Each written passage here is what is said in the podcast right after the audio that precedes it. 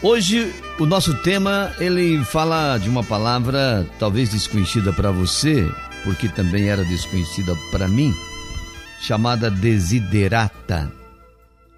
Quer dizer, desiderar.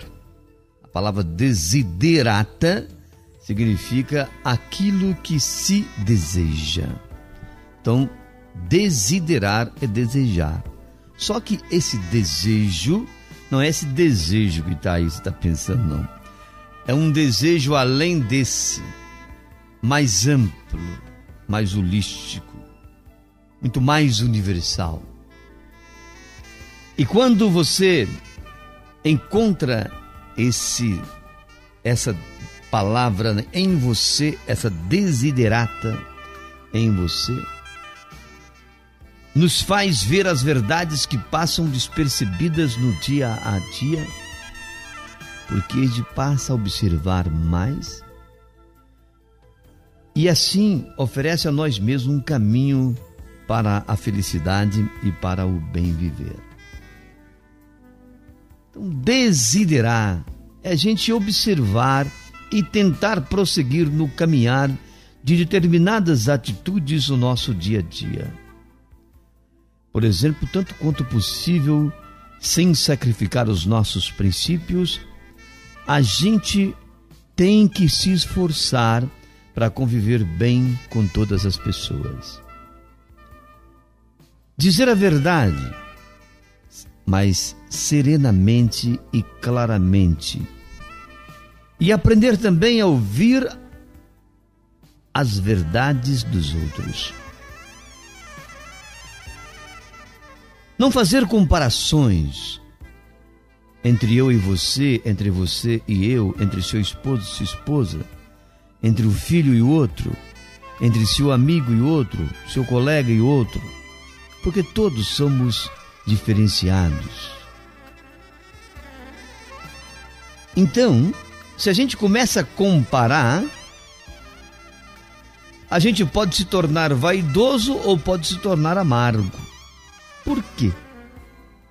Porque sempre vai existir pessoa melhor e aí você vai se sentir vaidoso, é, vai se sentir amargo ou alguém que é pior do que você na sua comparação. E aí você vai se sentir, sentir vaidoso. Entendeu? Porque somos diferentes. Outra coisa, você trabalha e tem uma profissão. Mantenha o interesse pela sua profissão, por mais humilde que ela seja, porque ela é um bem verdadeiro nessa sorte inconstante dos nossos tempos. Outra coisa é a gente não ser cínico diante do comportamento da afeição e do amor. Porque o amor é uma coisa séria. E apesar de toda a aridez e desencanto, ele, o amor é eterno. Eterno e perene quanto a relva. E daí, nós temos que aceitar com brandura a lição dos anos, que os anos passam. Passam, passaram para os nossos bisavós, para os nossos avós, muitos avós já, para algum também passaram para os pais e também vamos passar, e quem vem depois de nós também vai passar. Então a gente tem que aceitar com brandura, com gentileza, a lição que os anos nos dá, abrindo mão de bom grado das coisas da juventude. A gente fica assim: ah, no meu tempo é que era bom. Não, todo tempo é bom. Então, desiderar é nesse sentido a busca do nosso desejo, né? aquilo que se deseja, que é a felicidade. Então nós devemos adotar uma disciplina sadia, mas a gente não pode ser muito exigente, ficar aí passando fome por causa de, de por exemplo, de regime porque você é filho deste universo, assim como as árvores e as estrelas. Há árvores maiores e árvores menores. Tem árvores né, que você não consegue abraçar e tem uma árvore que se abraça com, com a mão, não é verdade? O importante é a gente estar em paz com Deus, e esse Deus pode ser o Deus que você concebe para a sua vida. Às vezes é até um Deus diferente do meu, né? E quaisquer que sejam suas lutas, aspirações, nesse ruidoso tumulto dessa vida, mantenha paz na sua alma, mantenha calma. Apesar de todas as falsidades, todas as maldades que nos acontecem, todos os nossos sonhos que não realizamos, ou todos aqueles que foram derrubados pelos outros, este ainda é o mundo que nós vivemos nele, e é um mundo belo. Portanto, devemos nos alegrar só pela vida e lutar cotidianamente em busca da nossa felicidade. Esse texto tem a base do Max Hermann, tá certo? Chamado Desiderata. Pensemos nisso. Um abraço, um beijo no coração, família do Vale do Aço, família da região. Bom dia, mas um bom dia mesmo. Olha o que eu vou falar com vocês hoje. Primeiro vou cumprimentá-lo. Bom dia, J. Martins, tudo bem? Hoje eu não vou interpretar e nem analisar e nem contar ou falar. Eu vou ler um texto do livro do professor Felipe Aquino chamado Sabedoria em Parábolas. Ele traz uma carta de um escritor da África, e você sabe que a África é um país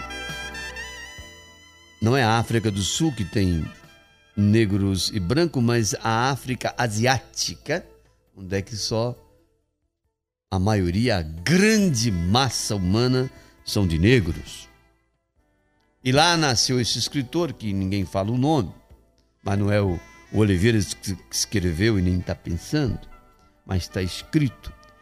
Ele escreve então uma carta para o povo dirigida especificamente quase ao povo americano, ao alemão, aos suíços, que são pessoas brancas na sua cor. E ele diz o seguinte: meu irmão branco, olha aqui, pense nisso. Quando eu nasci, eu era negro. E quando eu cresci, me tornei maior homem, eu continuei negro. Sabe quando eu vou à praia, meu irmão branco? Eu continuo preto, eu continuo negro. Sabe quando o frio aperta, o gelo esfria, eu continuo negro. E quando estou com medo, continuo preto, continuo negro, negra. Quando eu me adoeço, como eu desfaleço, eu sou negro, eu sou negra. E sabe quando eu morrer, meu irmão branco? Vou continuar preto, vou continuar negra. E você, homem branco, mulher branca, quando você nasceu, você era meio rosa. Quando você cresceu, aí você se tornou branco, branca. Mas se vai à praia, se vai ao sol, você fica vermelho, vermelha. Quando sente frio no inverno, você fica roxo. E quando você está com medo, Aí você fica mais branco ainda. E se fica doente, você fica verde. E quando você morrer, você vai ficar é cinza. E depois de tudo isso que eu estou te escrevendo, homem branco, mulher branca, você ainda tem o tupete de me chamar de homem de mulher de cor? Pense nisso. Um abraço, um beijo no coração, família do Vale do Aço, família da região. Tenha você, tenhamos todos nós um bom dia, mas um bom dia mesmo.